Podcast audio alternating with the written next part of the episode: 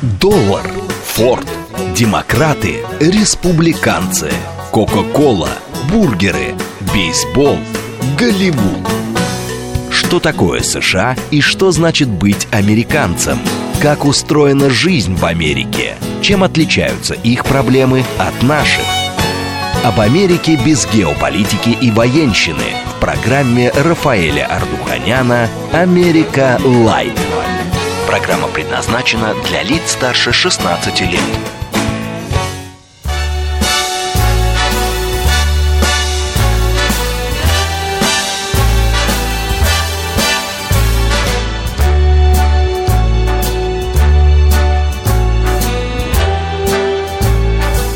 Start spreading the news. I'm leaving today. I want to be part of it. New York, New York. These vagabond shoes are longing to stray right through the very heart of it. New York,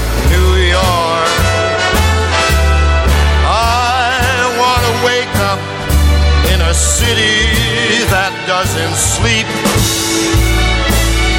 and find I'm king of the hill, top of the heap. These little town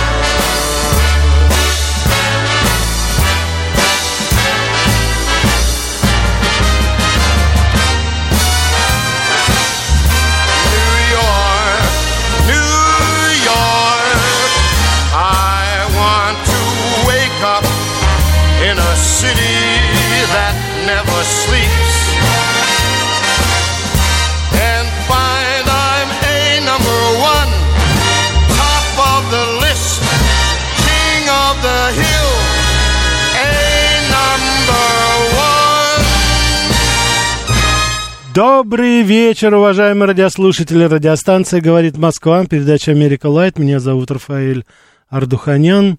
Сегодня мы с вами продолжаем наш разговор. Я очень рад, что у вас это вызвало достаточно эмоциональную реакцию.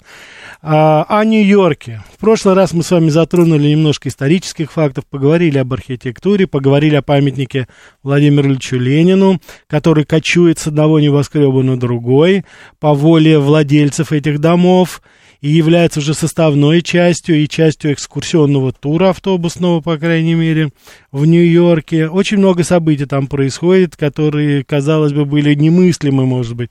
Но, тем не менее, это Нью-Йорк, здесь все возможно. Начал я нашу передачу с песни Фрэнка Синатры, в исполнении Фрэнка Синатры. Она была написана к кинофильму, который так и называется «Нью-Йорк». «Нью-Йорк». Фильм, кстати, был достаточно известный, но песня пережила, конечно. Она стала уже, как говорится, жить своей собственной жизнью, несмотря на то, что в том фильме э, Мартина Скорсезе, Нью-Йорк, Нью-Йорк. Там играл и Роберт Де Ниро, Ли, Лайза Минелли. Очень трогательная такая музыкальная это, э, мелодрама. Вот. Но, тем не менее, вот видите, года прошли, и не самый лучший фильм Лайза Минелли, не самый лучший фильм Роберта Де Ниро, а песня, конечно, эпохальная, стала своеобразным таким гимном Нью-Йорка, который поют везде. Я ее слушал в очень такие сложные моменты в Нью-Йорке в 2001 году, когда совершился теракт спустя буквально несколько недель приехали ну, все знаменитости э, с мира, и Лючано Повороти, и Пласида Доминго, и Лайза Минелли сама была, и Барбара Стрейзен, они все вот как бы хором в поддержку э, нью-йоркцев в этот страшный для них момент, они пели эту песню там, это, конечно, было такое очень, посмотрите, это выложено, конечно же, такой сгусток, так сказать, талантов там, и, конечно же, это, это все они пели как бы сквозь слезы, потому что еще на тот момент не все тела даже были э, извлечены из-под этих об, обвалов, так что... То есть песня, которая и в радости, что называется, и в горе. Ну, а мы с вами возвращаемся к Нью-Йорку, потому что все новые и новые факты. Вопрос на засыпку, что называется, в прошлый раз. Вы прекрасно знаете, уважаемые радиослушатели, что Нью-Йорк в свое время принадлежал голландцам, и он назывался Новый Амстердам. Ну, потом англичане, понятно, естественно. А вот, между прочим, между этими правлениями город Нью-Йорк на протяжении нескольких лет принадлежал совершенно другой стране. Какая это страна? Это было в 17 веке, подскажу вам, но тем не менее, город Нью-Йорк, помимо голландцев и англичан, он еще принадлежал другой стране. Вот. Но потом пришли англичане и восстановили, что называется, статус-кво, но тем не менее, вот это мало кто знает. Я надеюсь, так сказать, что а, я надеюсь, что так сказать, попытаетесь, так сказать, догадаться, а может быть найти, кто знает. А, официально дата создания Нью-Йорка, как я уже вам говорил, был 1614 год, но в 1613 году, то есть ровно 410 лет тому назад, корабль голландского торговца Андриана Блока, он потерпел крушение недалеко от Нью-Йорка, и он сошел на землю, и вот индейцы тогда помогли капитану перезимовать, помогли даже построить корабль. Поэтому фактически вот история идет с этого момента. А то, что я вам говорил, это в э, конец 1898 год, это как раз 125 50 лет мы отмечаем, а, мы отмечаем как раз а, создание, вернее, так сказать, приобретение Нью-Йорком статуса города как такового, да, вот в этом. Поэтому у нас сплошные сегодня, знаете, такие даты, даты, даты. Так, вот пишите, Испания, нет, Франция, нет. Вот, идем дальше. Так что все дальше и дальше продвигается, э, все дальше и дальше продвигается, так сказать, идет освоение Нью-Йорка, знаменитая сделка за 24 доллара, о которой я вам говорил, и которой, как я уже вам тоже, э, ну, высказал свое мнение, но это основано на фактах реальных, что, конечно же, фактически индейцы, которые проходили мимо, взяли эти 24 доллара в виде каких-то побрякушек, но они понятия не имели, что это, что они продают, они, так сказать, так что это было исключительно такая, они думали, что это какое-то подношение. Но вот голландцы подумали, его, эту группу возглавлял такой Питер Миниот, это вот он государственный служащий, потом он стал, кстати, и губернатором Нового Амстердама, он доложил, вот видите, что значит бюрократ, доложил, что приобрел за очень по, так сказать, по дешевке приобрел остров Манхэттен. Манхэттен, я хочу запомнить, что это, конечно же, индийское название, это и Делавера премия, которые, и Анголоки, которые там были, это с их Манхата, это вот, так сказать, с языка э, индийского, очень много названий сохранены.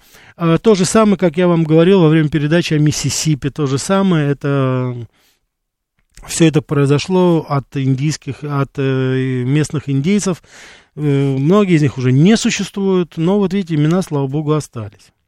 Любопытный факт, что впервые, собственно говоря, вот эм, колонизация и рабство началось тоже, к сожалению, с Нью-Йорка, и начали ее не англичане, а голландцы. 1626 год, это, собственно говоря, Голландия привезла первых чернокожих рабов. Вообще, я должен сказать, когда я изучал вот историю Нью-Йорка, все больше и больше роль Голландии, она очень странным образом вырисовывалась. Сейчас это такая маленькая милая страна, где курят травку и разрешено абсолютно все, что не должно быть разрешено в нормальных странах с нормальными моральными устоями. Но тогда ребята жару давали. Тогда ребята давали жар, ну, что называется, по полной программе. Вот. Город достаточно быстро развивался. Вот. 1664 год, захват и переименование города в Нью-Йорк. Вот фактически отсюда – это и, так сказать, э, Голландия. Нет, тоже неправильно. МГ, прекрасно, да, да, вы отгадали, это Германия. Уважаемые радиослушатели, несколько лет, два года, город Нью-Йорк принадлежал Германии. Сейчас я по ходу, как говорится, расскажу, что, как это получилось, но это вот тоже, для меня это было тоже своеобразное открытие. С 1688 по 1691 год в Нью-Йорке была, ну, сейчас бы мы это назвали цветная революция. Цветная революция.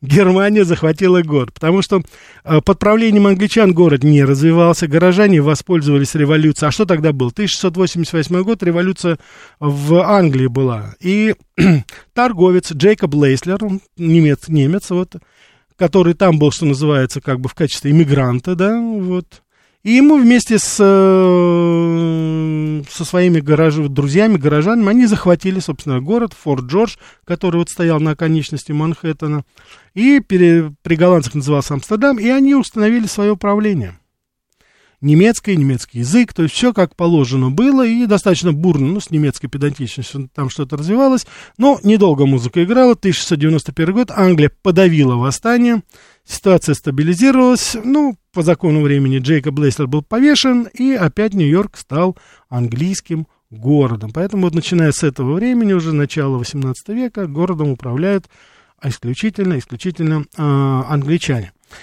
Что еще любопытно? Вы все наверняка знаете об знаменитом бостонском чаепитии. Мы с вами говорили об этом, специально была передача, это начало борьбы за, войны за независимость.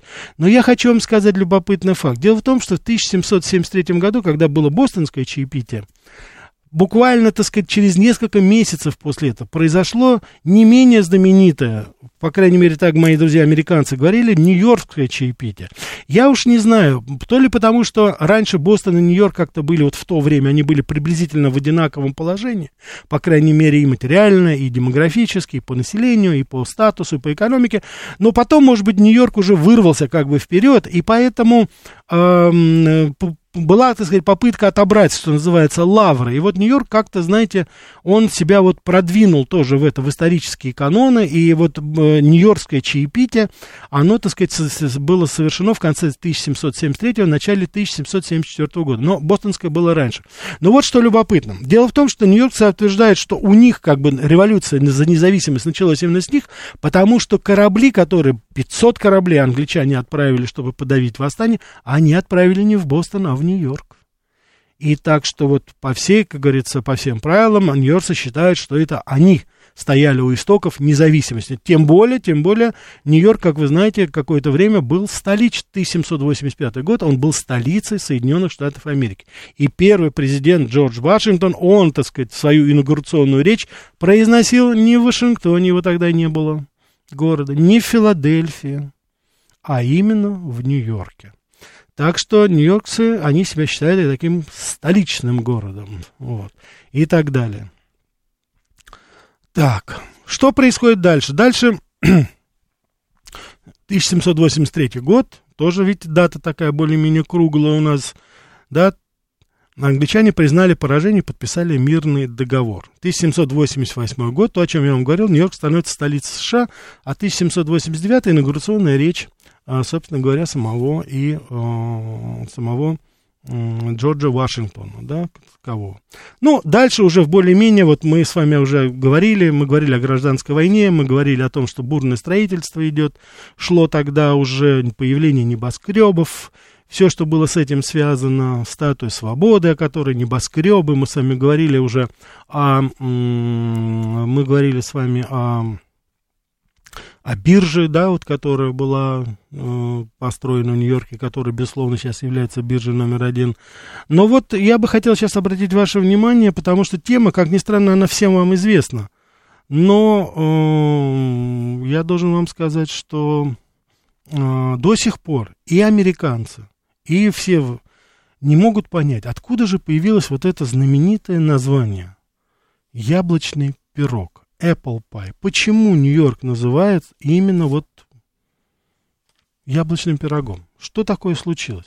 Очень много версий. Вы себе представить не можете, я когда начал изучать это, ну, так сказать, я сам пора, э, изумился все-таки, и, так сказать, и как-то для меня это было, знаете, я всегда это ассоциировал с очень популярным блюдом, вот этот э, apple pie, это яблочный пирог, это, ну, начиная от самой маленькой забегаловки, кончая достаточно престижными ресторанами, в той или иной форме вам преподнесут именно, вот, так сказать, этот знаменитый яблочный пирог. Я должен сказать, я небольшого мнения о выпечке, американской, потому что то, что они выпекают, это просто что-то, ну, абсолютно несъедобное, особенно после, э, так сказать, наших, так сказать, изысков в виде эклеров, наполеонов и прочего, прочего, прочего. Но есть две вещи, которые американцы делают очень хорошо. Это чизкейки знаменитые, такая простенькая еда, это то же самое. И вот этот вот пирог, так называемый, ну, потому что там ничего лишнего, мука и яблоки, вот и все. Это так простота, что называется. И вот каким-то образом Я прекрасно помню эти дни, в 1997 год, это тогда был мэр э, Рудольф Джулиани, который сейчас преследует за все и за вся. Человек, который является официальным юристом Дональда Трампа, он тогда был мэром, до этого он был генеральным прокурором, такой, знаете, человек, который единственный, пожалуй, вот, по крайней мере, в новейшей истории, который навел порядок в Нью-Йорке, и действительно, Нью-Йорк вот во время Джулиани в 90-е годы, это был город, где можно было гулять. Я помню, мы гуляли и по Бруклину, гуляли, так сказать, и на Кони-Айленд, и во многие места ездили. Там э, резиденция наших дипломатов была в, в Бронксе. Сейчас э, Южный Бронкс, Бронкс, скажете, вас не каждый таксист повезет туда, а вечером, может, так уж точно не повезет или потребует предоплату. Ну, вот тогда это было. И вот он тогда сказал, что на сегодняшний день термин «большое яблоко» является международным и служит синонимом культурных и туристических достопримечательностей Нью-Йорка. Так сложилось исторически, что каждое, принципе, любое образование в той или иной форме, оно имеет какое-то свое название. Вот, допустим, штат Нью-Йорк называют Empire States, то есть имперский штат. Почему это происходит? Я покопался немножко, оказывается, в своей речи, в одной из своих речей Джордж Вашингтон говорил, что это именно отсюда из Нью-Йорка, это вот именно та речь, о которой я ему говорил, когда он вступал в должность. Именно отсюда мы будем строить нашу империю. Так что, уважаемые радиослушатели, Джордж Вашингтон стоял у истоков. И если вы сейчас посмотрите на автомобильные номера, допустим, Нью-Йорка, то там на фоне статуи свободы подпись идет Empire States, имперский штат. Ни много ни мало, претензия все-таки была. Ну, какое-то время это, наверное, соответствовало, а, так сказать, потом уже а, судите сами. Сейчас, наверное, это все-таки уже, конечно, ну, далеко не имперский штат.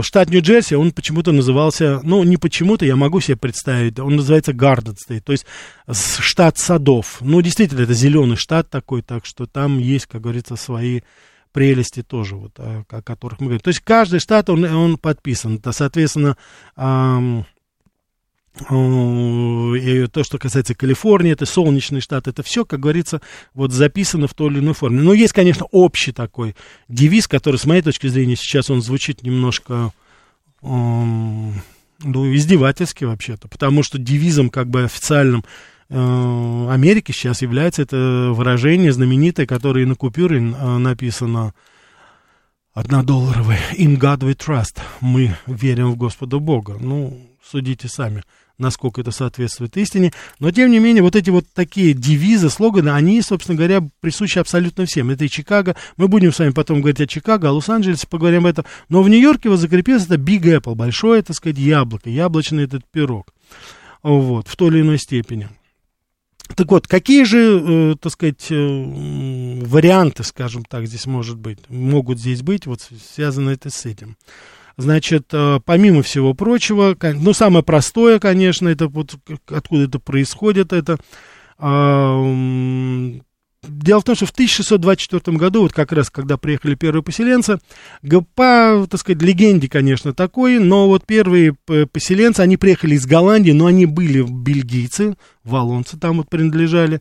Они бежали от религиозного преследования и высадились в одном из островов Нью-Йоркской бухты, основали, вот, кстати, они стояли у истоков Нового Амстердама, и это прообраз Нью-Йорка. И первое дерево, которое они посадили и которое дало плоды, это была яблоня. Вот это первая легенда, которая, так сказать, говорится вот именно об этом. Действительно, ну, сейчас там сады, конечно, вы сами понимаете, на Манхэттене это совершенно невозможно себе даже представить. Но, тем не менее, это был один из вариантов, о котором, который в основу, так сказать, вот лег вот этой легенды. Потрясающая французская легенда.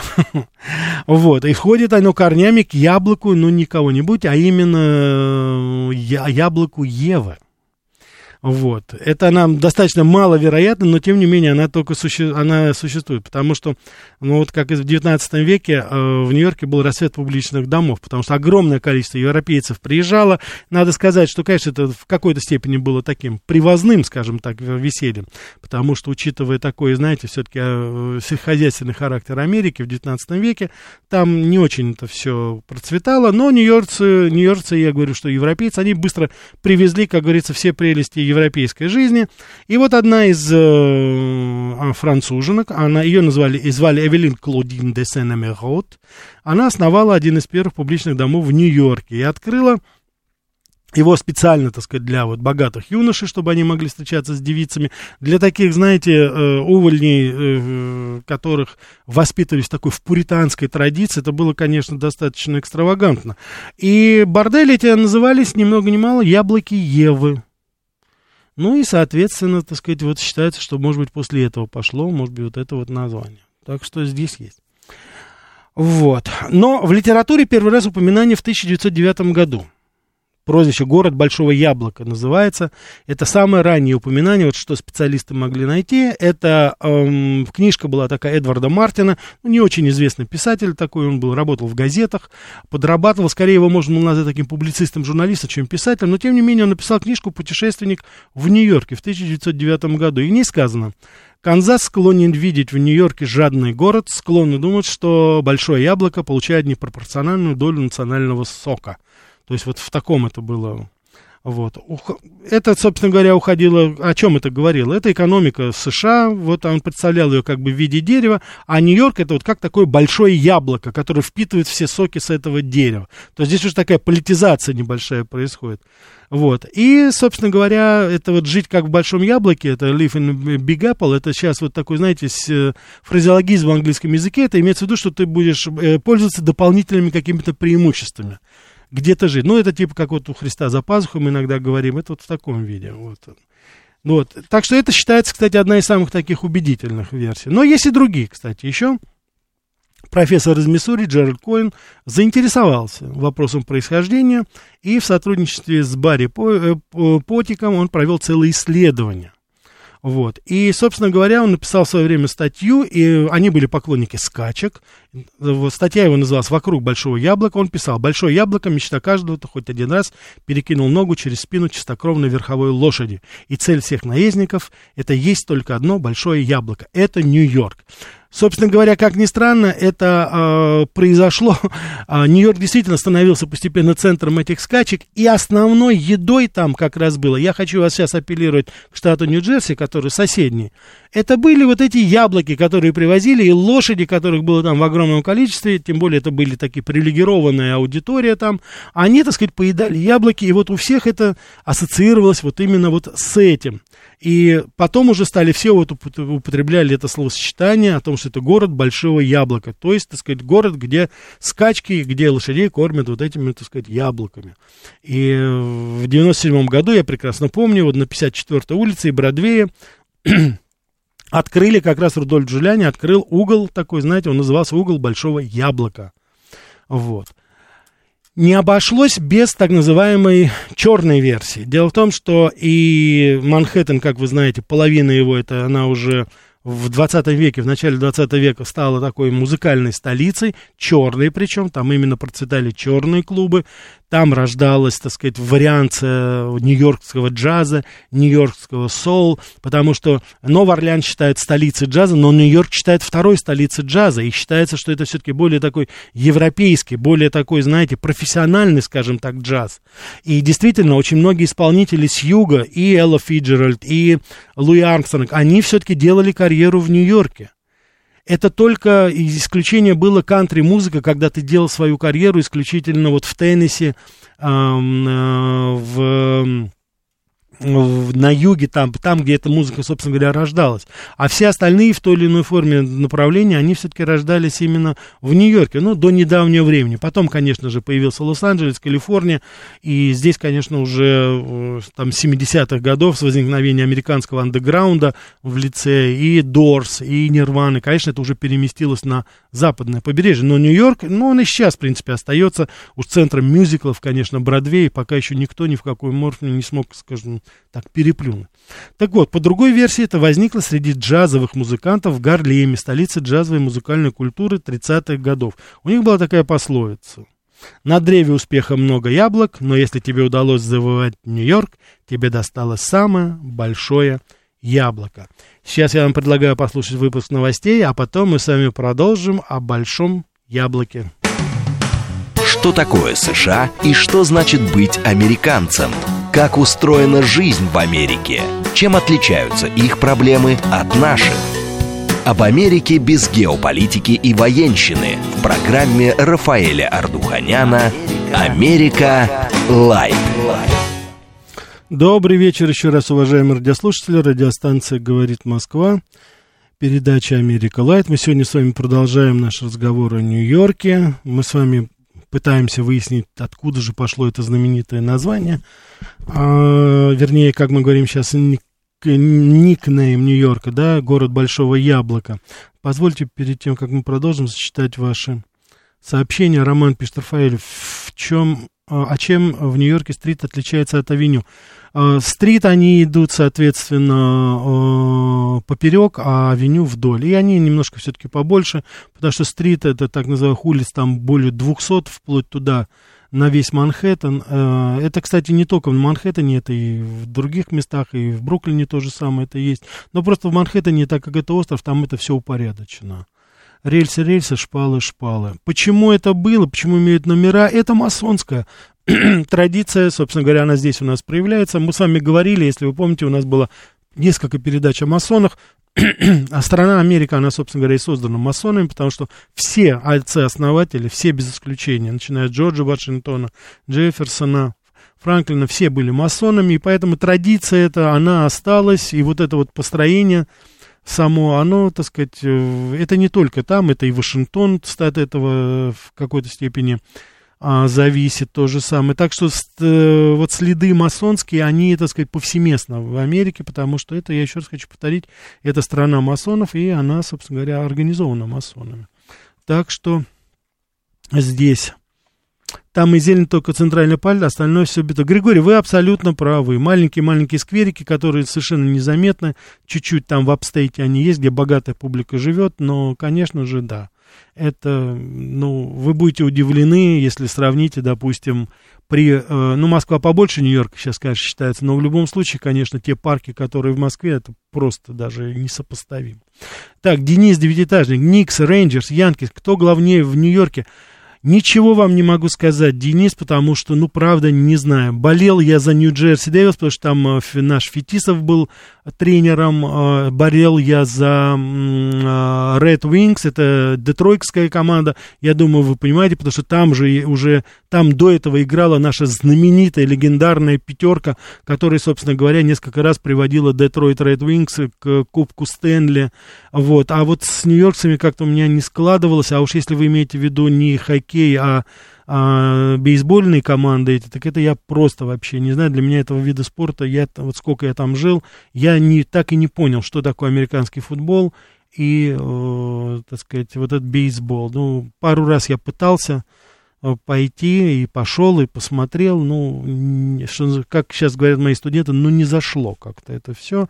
А мои познания по американскому футболу ограничиваются замечательным фильмом Джерри Магуайр Томом Крузом главная роль. Так, давайте мы возьмем ваши звонки. Да, слушаю вас. А, добрый вечер, да. Рафаэль. Да. Это Виктор 26 да, Виктор. за эфир Подмосковье. Уважаемый Рафаэль, mm. а можно такой вопрос задать? А откуда гамбургеры появились? Они, американцы, не содрали ли нашу, как говорится, э, котлеты, это самое, как ее... Вы, вы прислали сообщение, Виктор, гамбурги Америка содрала у нас, бутерброд с котлетой. Но само название бутерброд и гамбургер, я думаю, вам говорит, Виктор, откуда это все прошло. А, ну, конечно ну, вот же, думаю... Германия, ну, Германия, конечно, а, Германия, немцы да, привезли, ну, да. Извините меня, это мне самое близкое, вот что я хотел выяснить. Нет, Благодарю я вам, вас. Виктор, я могу, спасибо вам, Виктор, я, уважаемые радиослушатели, хочу сказать, дело в том, что вот сосиски, это вот трудности перевода. Дело в том, что если вы придете и скажете, допустим, в официанту принесите sausages, то, что, ну, считается сосиски, колбаса, это официально как бы, он вас не поймет, потому что в Америке достаточно специфичное название sausages, это имеется в виду итальянские сосиски, то есть наши, типа наших купат. И еще у них есть на завтрак такие совершенно, скажем так, очень нелицеприятные маленькие такие э, колбаски поджаренные, которые они используют на завтрак, свиные, очень такое спор спорное, скажем так, блюдо. А вот эти сосиски, вот, которые мы с вами любим, да, там вот, допустим, с пюре или это, они называются по-английски франкфуртерс, понимаете? Вот что самое любопытное, это называется по названию, это тоже германская традиция, как и Гамбург или Франкфуртерс. Вот когда, ну, в более-менее нормальном месте вы скажете, там, где английский язык на, знают, скажем так, это тоже проблема, кстати. Вы где-нибудь там в Тако Белл или где-то там в каком-нибудь испанском, мексиканском ресторане, вряд ли там поймут Франкфуртер там или еще что-то. Вот, но тем не менее, вот это и есть. Точно так же, как, допустим, Берлинер, это у них называется, это вот пончик.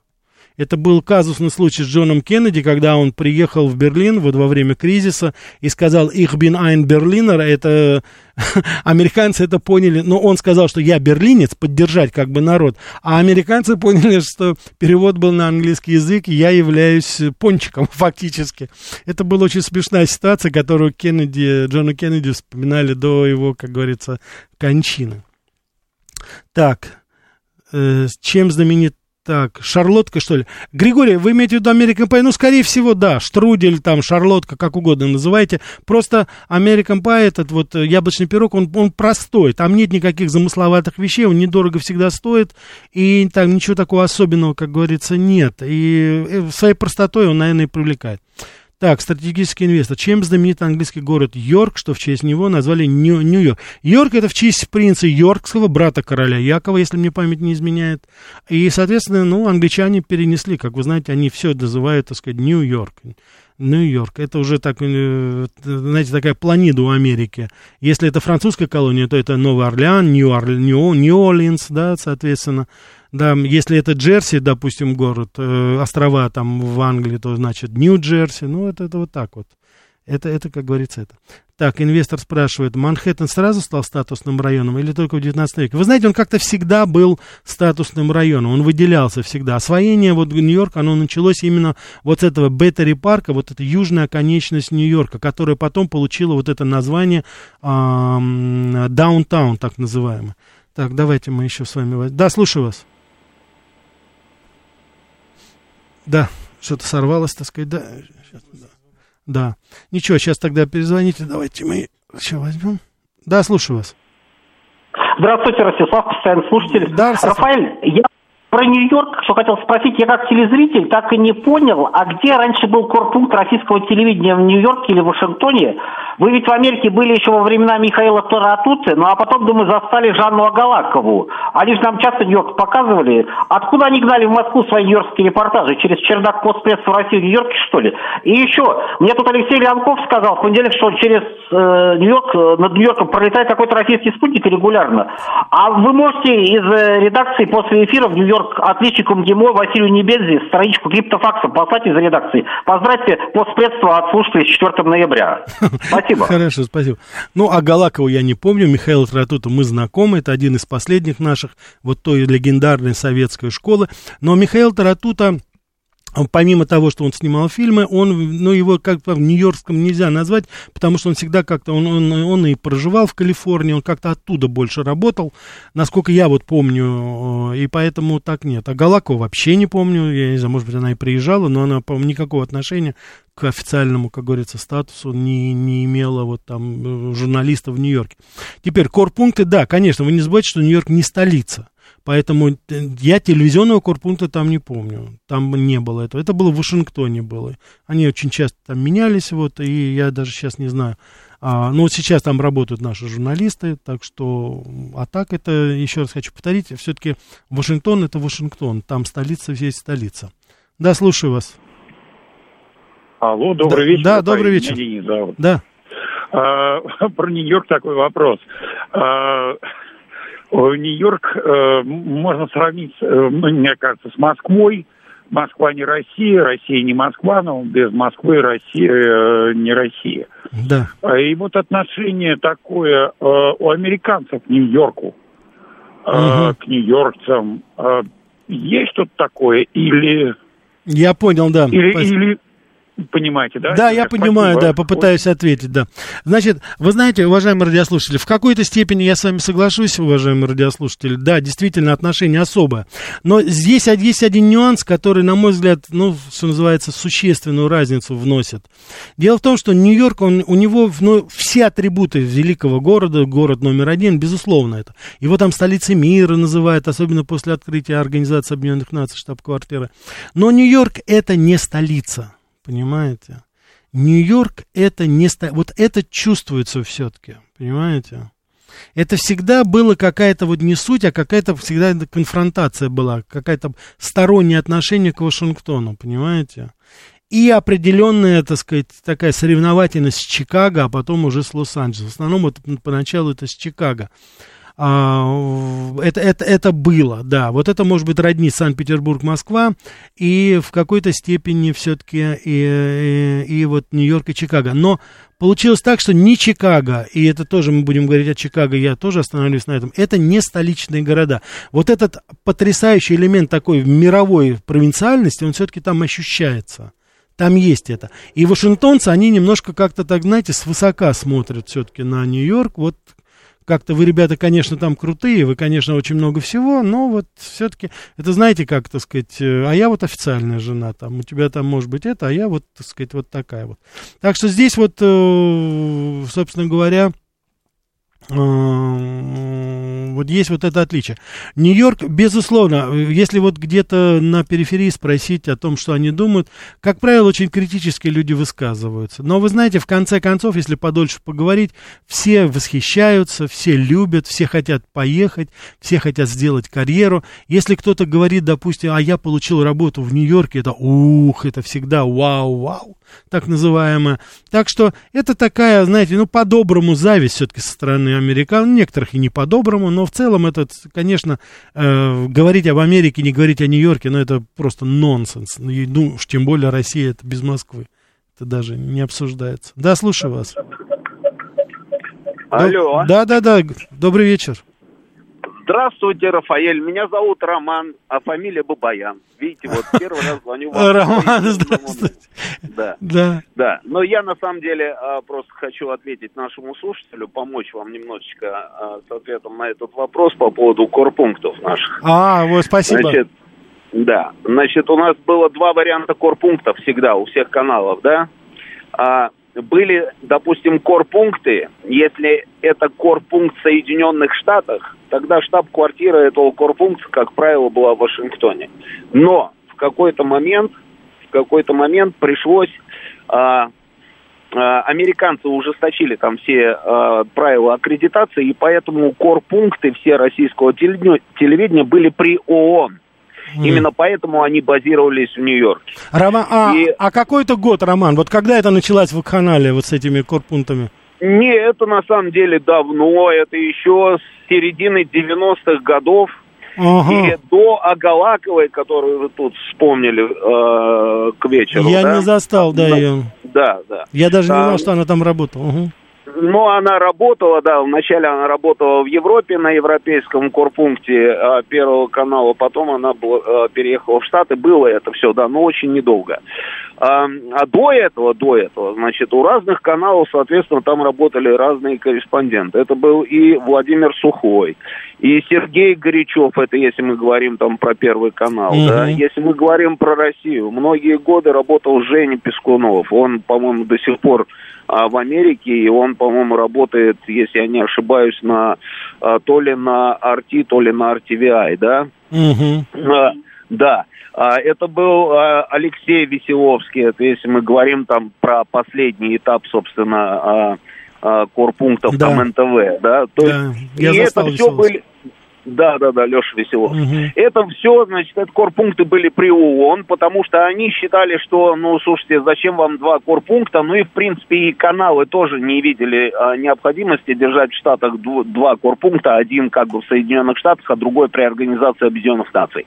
Поэтому было принято решение, значит, аккредитация шла по линии ООН, соответственно, визы, там все-все-все-все-все, там, ну и, соответственно, с разрешения американских властей. Вот такая вот история. А перегоны происходили, ну, раньше, все же зависит от того, а, про какое время, да, мы говорим. Если да. мы говорим, допустим, там, да, про то время, когда все снимали на бетакамовские камеры, да, да, то, да. да, то перегоны проходили там и э, тоже в разных местах. Ты заказываешь себе, допустим, спутниковый канал а, там где-нибудь на там, я не знаю, на ABC, да, или же там ты заказываешь на Associated Press, а, и просто или на Reuters, на корпункт Reuters, на, в разных местах, собственно, в зависимости от того, насколько срочный материал и, и э, какими средствами обладали каналы на Я тот понял, момент, потому что все это было недешево. Я хочу, так Роман, что... да, добавить вот. в свою очередь, может быть, вы, это может быть и вам, так сказать, это и нашим уважаемым радиослушателям. Дело в том, что я э, как раз вот с телевидением не очень, а мы, как говорится, там пересекались, это был, и я сейчас просто хочу привет передать моим коллегам, это Женя Умеренков из «Комсомольской правды», который там работал, и особенно Володя Кикила из Стас, он был сопкором там, он меня познакомил да, да, да. с Сергеем Викторовичем да. Лавровым как раз тогда, вот это, так сказать, да. он, он буквально за несколько месяцев до его перехода в, на должность уже вот министра иностранных дел, он был нашим послом при как раз организации... При организации Объединенных да, и я должен, верно, и я должен да. сказать как раз вот э, уже вот сейчас, вот в эту минуту, когда мы прощаемся с замечательным нашим музыкантом, дирижером Тимиркановым Юрием, я прекрасно помню, как раз и Сергей Викторович был, и вот упомянутые мной мои коллеги, и я был в Организации Объединенных Наций. На, э, это был концерт, который был посвящен, соответственно, 60-й годовщине э, Победы.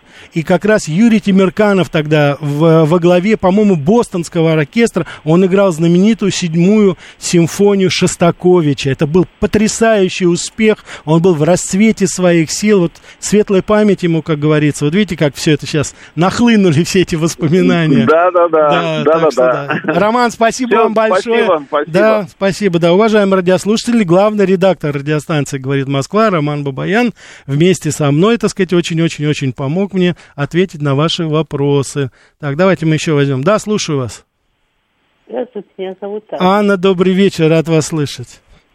Спасибо. Вот сейчас заговорили о Тимирканове, очень жалко, очень жалко. Угу, Он да. так дирижировал «Войну и мир», закачаешься. Я лучшего дирижера в этой опере не слышала. Ну ладно, царство ему небесное. Да.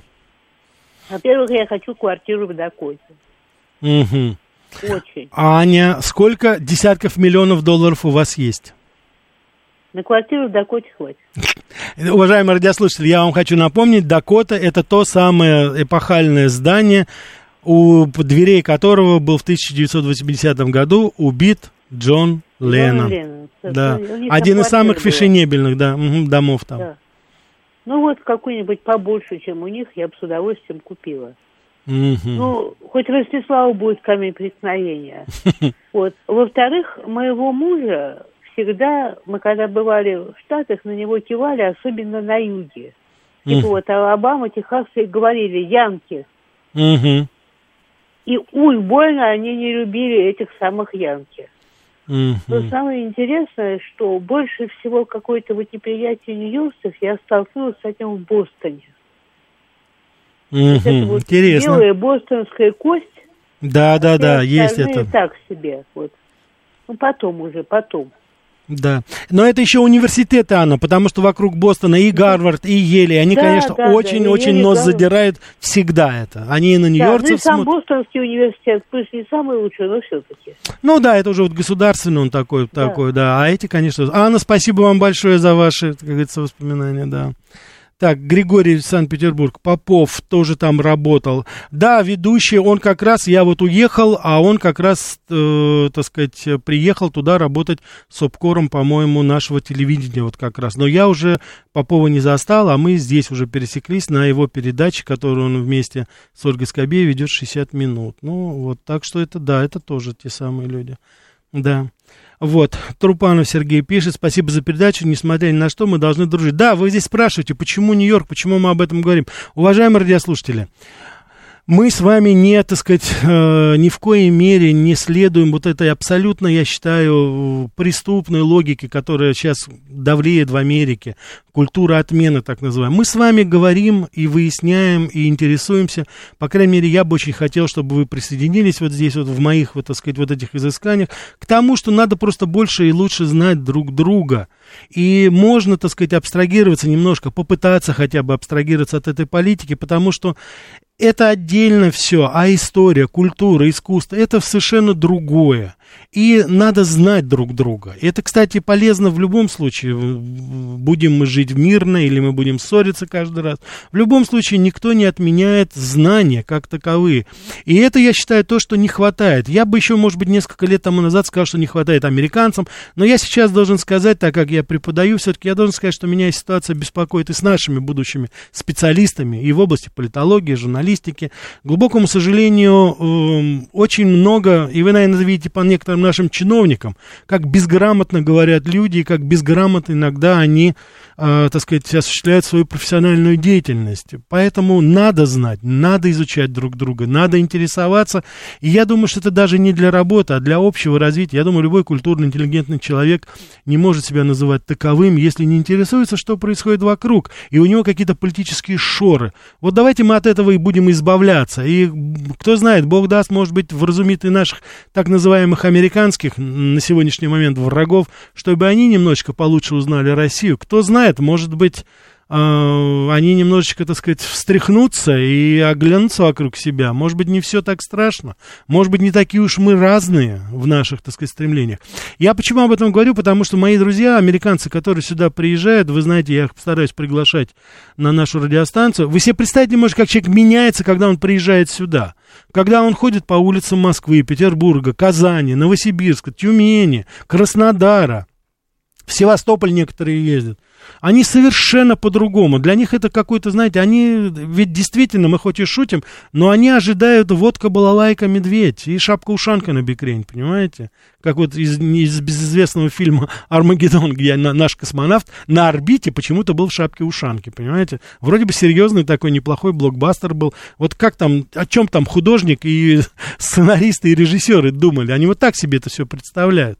Поэтому надо, надо интересоваться. Мы не можем говорить за Америку, а мы с вами, я думаю, будем все-таки интересоваться, потому что есть большая разница между Байденами, Харрисонами, Блинкинами и Элли Фиджеральд, Фрэнком Синатро, Элвисом Пресли, Аретой Франклин, Уитни Хьюстон – Хемингуэем, Драйзером, ну, могу перечислять сколько угодно. И я бы очень хотел, чтобы вот именно эту Америку мы с вами запомнили, потому что я убежден, придет время, когда это будет все востребовано. И когда вам кто-то из ваших американских друзей скажет, ну, мол, мы, конечно, вас отменяли, но и вы тоже нас отменяли. Вот здесь я хочу, чтобы вы, так сказать, сказали знаменитое английское выражение I beg your pardon. Ну-ка, простите.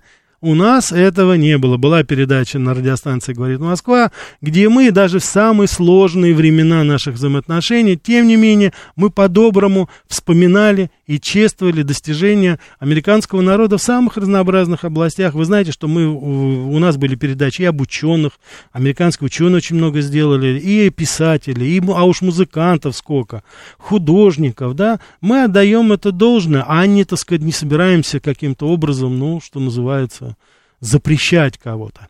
Здесь вот уже написали, где же русский след? Уважаемые радиослушатели, в здании главного почтамта Нью-Йорка, а он считается центральным, как вы себе представить не можете, на весь, на огромное панно, я был поражен, когда я это увидел, находится герб Российской империи. Наряду, так сказать, со львом э, Великобритании. Дело в том, что Российская империя была соучредителем Всемирного почтового союза. И вот это потрясающее панно. А некоторые нью-йоркцы даже и не понимают, что это такое, откуда оно здесь взялось. Но это тоже вот такой кусочек России там, который говорит о былых связях, когда, так сказать, мы вместе с Америкой не строили вещи, созидали что-то. И вот этот почтовый союз, он как раз и создан был именно вот таким образом. Второе, я хочу сказать, это, конечно же, Рокфеллер-центр, обратите внимание, там здание компании RCA, это Сарнов, основатель компании, это наш, как говорится, выходец из России, наряду с, с ученым Зворыкиным, инженером, изобрели ни много ни мало телевидения. И, собственно говоря, в первый вот телевизор они пошли именно компания RCI, которую создали выходцы из России. Так что в Нью-Йорке достаточно так называемых русских мест. Я уже не говорю о ресторанах, я уже не говорю обо всем, что с этим связано. Уважаемые радиослушатели, сбрасываю ваши звонки, спасибо за ваше внимание. Через неделю будем говорить о Чикаго, а завтра продолжим наш марафон замечательных голливудских песен. И, конечно же, викторина. Догадайтесь, из какого фильма. Завтра в 14.00 жду вас всех. Всего самого доброго.